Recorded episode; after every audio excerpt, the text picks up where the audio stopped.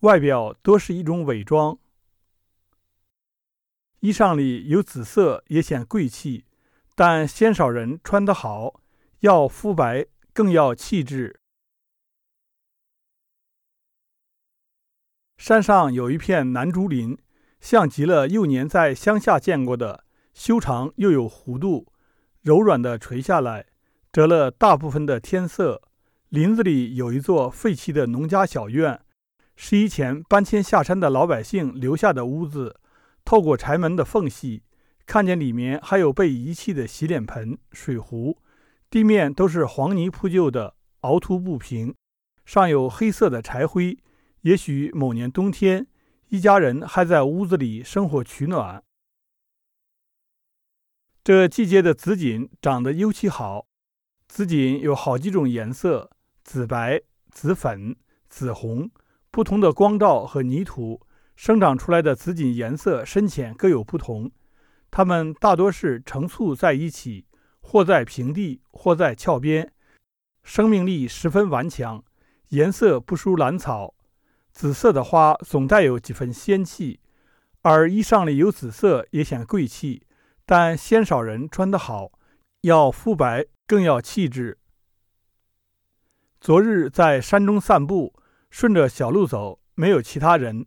周遭是山林、橡树、樱桃、梧桐、水杉、李子、梨子、梅子、竹子，遍地都是。有孟宗竹、南竹、凤尾竹，还是南竹最好看，似有无尽的念想。桂树也多得出奇，不同品种发的芽颜色也不一样。金桂的芽是偏红的，新叶如花，如女子的兰花指般翘着。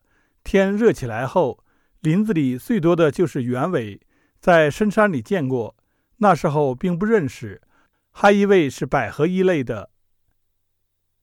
清晨在破旧的老屋里醒来，靠在栏杆上看远处的山，近处的田野、竹林，有无尽的长望。在这个季节，也是泡桐花开的时候。如今城里多种植梧桐，很少见泡筒了。泡筒花也是紫色，泡桐树通常很高大，看花时人隔得很远，所以只觉得成团状，偶有花瓣落地才看得清，是小喇叭形，又像牵牛花。前几天还和人提起紫藤花，读书时年年春天都要去可园，园子里的桥上有一架紫藤，花开如瀑，但这里还没看到成片的紫藤花。只在山上看过稀少的几朵，攀附着古树生长，因为颜色极淡，不留意也就忽略了。